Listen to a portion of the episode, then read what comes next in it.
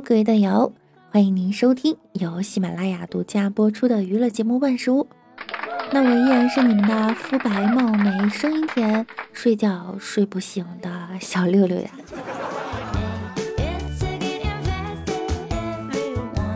前两天，成立于二零零四年的黑龙江本土乐队丢火车乐队发了一条情绪激动的博文。乐队说自己受到某市高铁开通而举办的音乐节演出邀请，但在签合同前却突然被割了。原因竟然是领导认为在高铁音乐节上找个叫“丢火车”的乐队表演不吉利。官微是这样说的：“我从来没有受到过这样的打击。某市庆祝高铁开通，弄了一个音乐节，主办方找到我们。”都聊好了行程，也安排完了，马上要签合同了。领导说“丢火车”这个名字不吉利，把我们给 pass 了。这条微博一发出啊，马上被网友们扒出这场音乐节就是河南南阳一场为庆贺高铁开通的音乐节，将在十一月底举办。中国摇滚第一人崔健去了，各种民谣摇滚乐队也去了不少。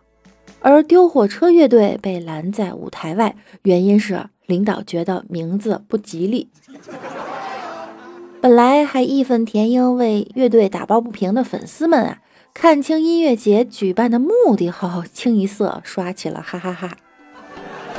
有网友说，前半段还想为你们打抱不平呢，后半段觉得领导说的对。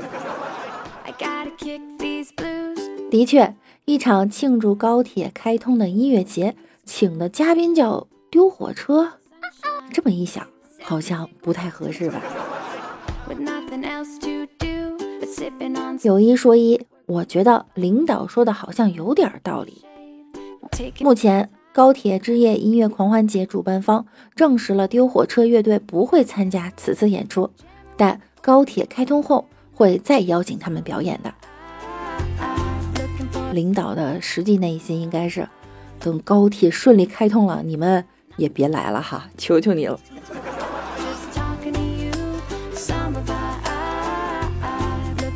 老哥去坐火车，问列车员：“我看卧铺车厢里有个电源插座，我带了电磁炉，可以自己煮面条吃吗？”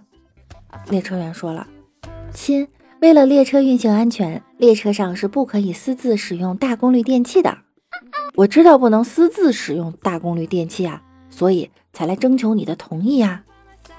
不行的啦，再说车厢是公共场所，不是自家的厨房哟。没关系吧，我很大方的，可以多煮点，请大家免费吃。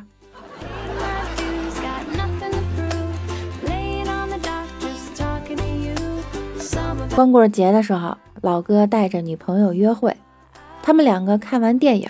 在 KFC 小坐，他看着女朋友两口吞下一个蛋挞，又哭哧哭哧吃完了一个鸡肉卷儿，他就说啊，我去给你买个甜筒好不好？女朋友说不吃，我要吃鸡翅。老哥说吃甜筒吧，吃点冷的。鸡翅都说了要鸡翅，老哥没办法，走到点餐台前问服务员。你们有办法把戒指塞进鸡翅里面吗？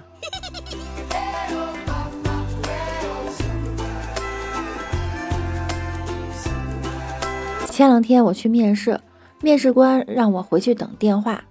一起去的呀，有本科毕业的，还有研究生、博士生。我一个大专生，直接就不抱希望了。过两天接到了电话，让我去上班，我非常惊讶。后来才知道。我出去之后，面试官一阵肚子疼，急忙拿着我的简历就去厕所了。当时也没带手机，那是他看的最仔细的一份简历。难道这就是传说中的时来运转？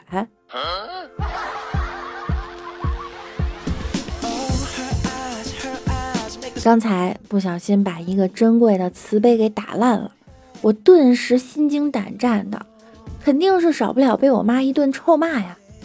然后我就灵机一动，给我妈发微信：“妈，刚才有只老鼠乱窜，把那只黄色的杯子给撞倒了，摔烂了。”结果没过多久，我妈就回信息了。那只老鼠是不是长一米七，体重一百一十斤，长得贼眉鼠眼，很欠打的样子？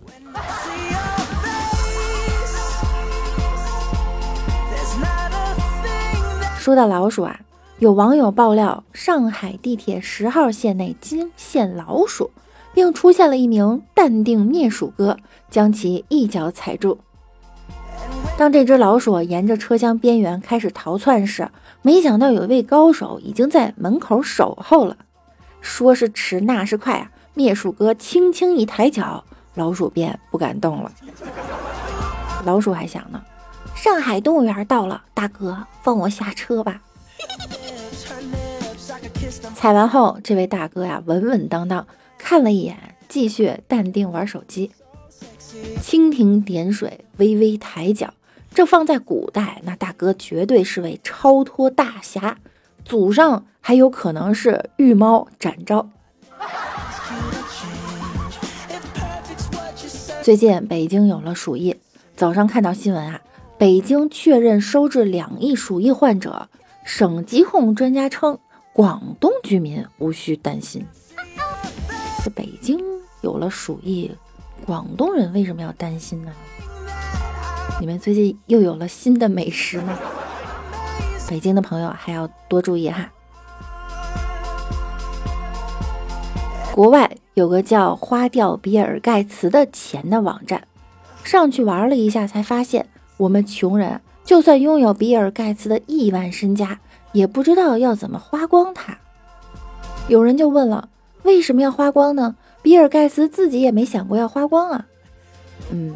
比尔盖茨确实不想，但是我们想，谁还不是认真的思来想去花掉这笔钱，结果买了一大堆，还剩二百亿。贫穷不但限制了我的想象力，还限制了我的花钱力。有钱人的快乐啊，枯燥、充实且花不掉。咱买不起私人飞机。但是包个机还是不成问题的。坐在飞机里，心里啊真的挺美的。你听，还有音乐呢。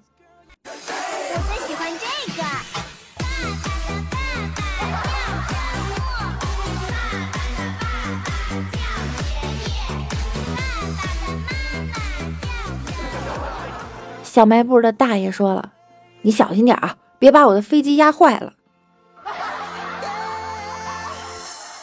我们来看一下上期节目中小可爱们的留言。在上期节目中啊，我刚说完双十一后的新闻，一定有某某快递着火。结果前两天南通真的有一辆装满快递的车着火了。我这嘴是开了光吗？三宫六院艾米斯又说，你不买东西也是没钱，买了东西也是没钱。